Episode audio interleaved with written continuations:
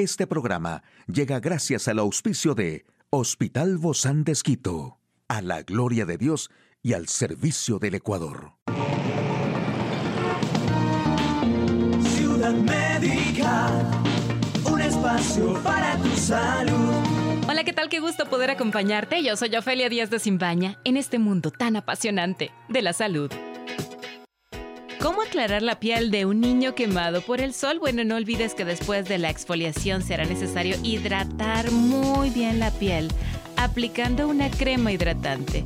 Puedes repetir este paso varias veces al día para conseguir que la dermis se regenere de forma más rápida pero también puedes aplicar algunos otros remedios en las pieles quemadas por el sol. El jugo de limón es un remedio muy efectivo para aclarar la piel quemada por el sol y aquí tiene propiedades despigmentantes de la piel. También puedes utilizar su ralladura para aprovechar los mismos beneficios del limón para aclarar la piel. Tan solo tienes que mezclar el jugo de un limón con un vaso de agua. Cada vez que te duches es preferible que al enjabonar el cuerpo utilices una esponja vegetal y frotes la piel con ella de manera suave. Este tipo de esponjas son ideales para favorecer la exfoliación de la piel y eliminar todas las células muertas, consiguiendo así que el bronceado dure menos tiempo. Los baños de vapores también son buenas alternativas cuando queremos deshacernos del bronceado lo antes posible. Estos permiten que los poros de la piel se abran con mayor facilidad, por lo que proporciona una limpieza de la dermis profunda y ayuda a aminorar el tono moreno.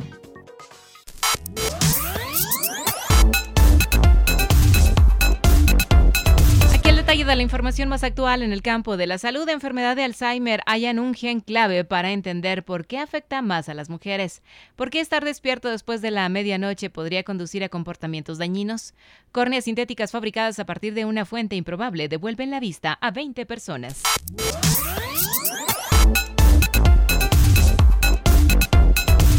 Todos sabemos, las mujeres tienen el doble de probabilidades que los hombres de desarrollar la enfermedad de Alzheimer, pero la causa de este fenómeno no está clara.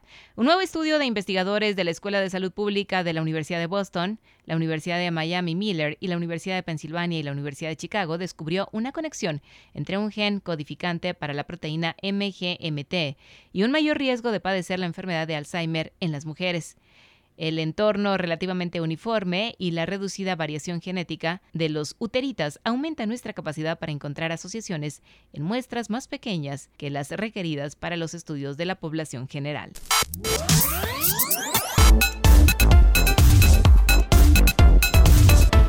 Y un reciente estudio titulado Mind After Midnight, la mente después de la medianoche, realizado por científicos de las universidades de Harvard y Pensilvania, detalló una hipótesis que hará reflexionar a quienes postergan el dormir por un capítulo más de una serie, la última copa de vino para terminar la botella o escudriñar en Twitter. El planteo sugiere que cuando estamos despiertos después de la medianoche circadiana biológica, para la mayoría de las personas se producen cambios neurofisiológicos en el cerebro que alteran la forma en que interactuamos con el mundo, especialmente las acciones relacionadas con el control de los impulsos, el procesamiento de recompensas y el procesamiento de información. El trabajo fue publicado en un artículo de la revista Frontiers in Network Psychology. Los homicidios y otros delitos violentos también son más comunes por la noche, al igual que los riesgos por el uso ilícito o inadecuado de sustancias como el alcohol, el cannabis y los opiáceos.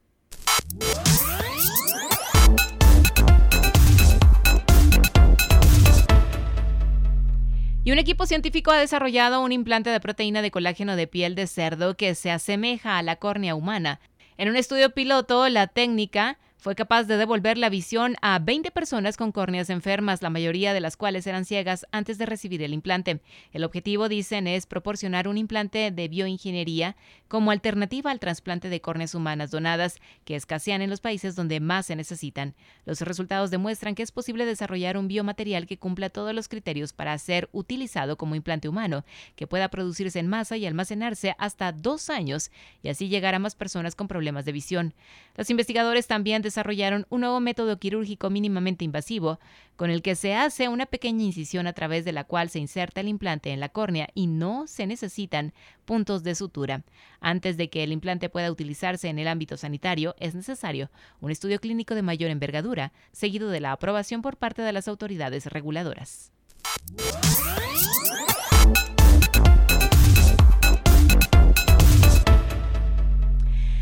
En Médico Directo hablaremos sobre si es normal el dolor normal de la menstruación. ¿Quiere saber usted más de este tema? Lo invito a que nos acompañe. Una charla amigable con nuestro invitado. Hoy recibimos con mucho agrado a la doctora Paulina Paz, ella es ginecóloga obstetra del Hospital Bozán de Gracias, doc, por acompañarnos el día de hoy hablando de este juego de palabras, ¿no? ¿Es normal el dolor normal de la menstruación? Muchas gracias por la invitación, interesante tema. Sobre todo este juego de palabras, ¿no? ¿Cómo lo jugamos? Porque creo que muchas veces los seres humanos nos acostumbramos a decir, tengo un dolor normal, cuando el dolor no es normal. Así es, cuando estoy en la consulta con las pacientes, dicen, tengo dolor pero es normal. Es importante saber que ningún dolor es normal. El dolor es un síntoma realmente importante y que amerita toda nuestra atención. De ahora, en este tiempo donde tanto se habla de la primera menstruación, desde la niña. Se hablaba antes de los 12 años, ¿ha bajado esta edad? Sí, ¿verdad, Doc? Bueno, eso depende mucho, depende de muchos factores genéticos y ambientales, pero sí hay niñas que menstruan un poco más temprano de los 12, a veces inician incluso a partir de los 9 años. Obviamente siempre hay que tener un control con el médico para ver si este, este inicio es normal, ¿no? Obviamente, o si es que se inicia antes de esta edad, eh, ver las causas por las que está iniciando la menstruación antes del tiempo esperado. Lo que para algunas es muy anecdótico o una situación que surge cada, cada mes sin ninguna complicación, para otras, uy, es un calvario, viene acompañado de dolor, de vómito, de desmayos, de unas sensaciones así muy extrañas, de dolores insoportables. ¿Es normal? A ver, definitivamente el dolor no es normal, desde ningún punto de vista. Pero obviamente en, la, en el periodo menstrual tenemos varios, varios cambios y varias cosas que pueden provocar que exista dolor. Esperable en esta etapa del ciclo más no normal porque podemos controlarlo de cierta manera, ya que al haber dolor podemos disminuir nuestra calidad de vida y por ende no somos productivos como lo somos normalmente los días en los que no estamos menstruando. Es por eso que tenemos varias opciones para estos días, como por ejemplo el uso de analgésicos, el uso de medidas como la bolsita caliente en la parte abdominal, el ejercicio que es muy importante y que puede ayudar a contrarrestar este tipo de dolor. Pero obviamente todo esto tiene que ir supervisada por la parte médica, porque puede estar ocultando cosas patológicas de este tipo de dolor, como por ejemplo una enfermedad inflamatoria pélvica, una endometriosis, algún proceso que, se, que necesite la valoración de un especialista. Vamos por partes, Doc. Primero hablemos del primero, que es la enfermedad inflamatoria pélvica. La enfermedad inflamatoria pélvica es un dolor producido por una infección en los órganos pélvicos. Entonces, estos podrían, estos podrían dar muchos síntomas. Uno de ellos es el dolor pélvico, pero también podría ir acompañado de malestar general, fiebre, eh, obviamente de síntomas clínicos también como náusea, vómito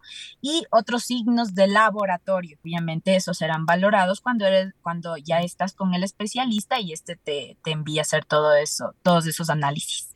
Es decir, tenemos que ir sí o sí con nuestro ginecólogo o ginecóloga. Definitivamente. Tienes que ir con tu médico de confianza para que valore y vea las características de lo que te o, la causa que te está produciendo este dolor. Y obviamente si es un síndrome premenstrual o, o simplemente es el dolor de la menstruación que se produce por la contracción del útero en ese momento para poder eliminar el endometrio, entonces puede provocar esto dolor y no ser nada más que eso.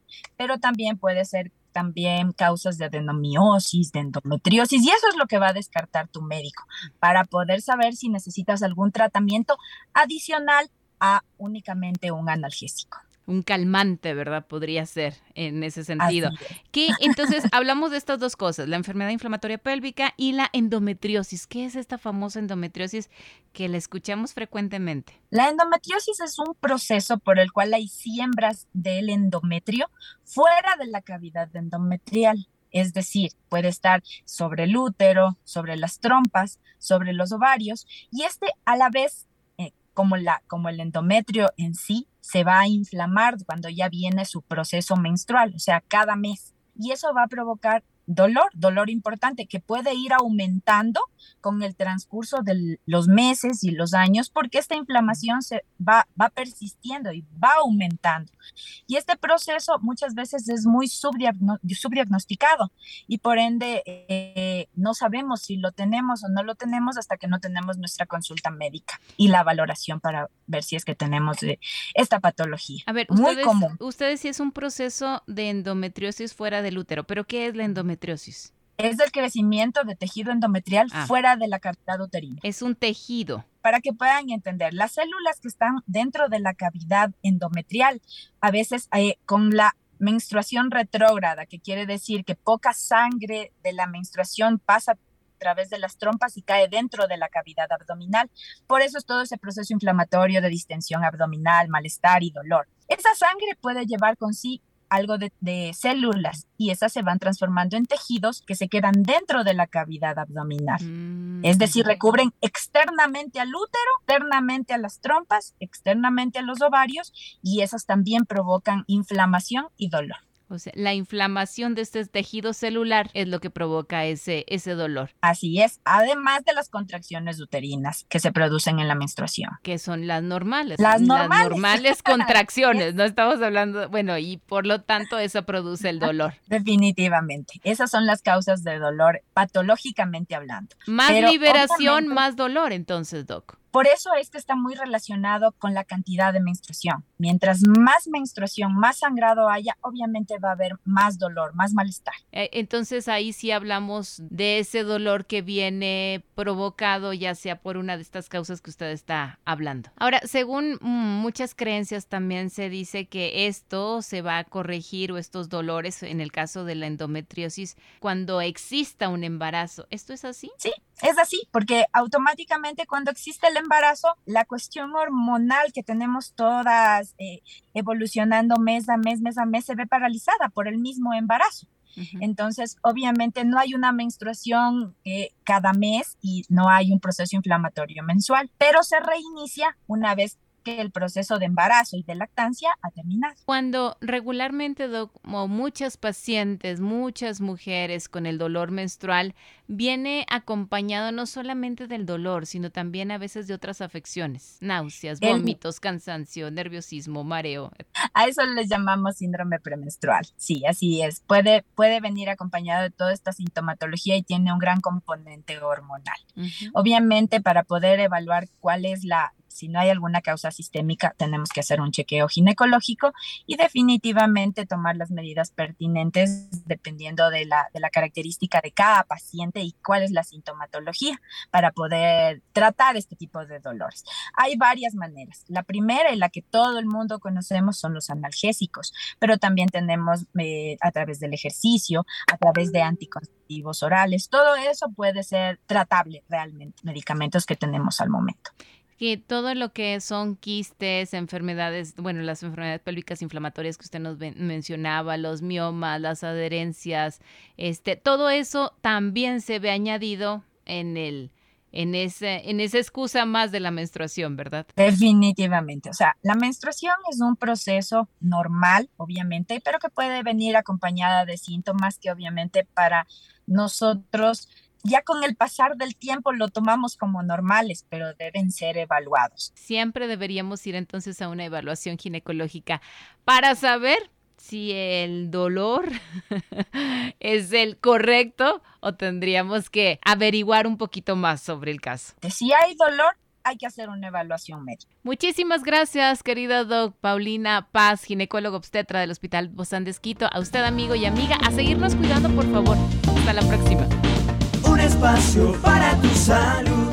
Puedes escuchar de nuevo este programa en radio hcjb.org. Este programa llegó a usted gracias al gentil auspicio de Hospital Bozán de Esquito, a la gloria de Dios y al servicio del Ecuador.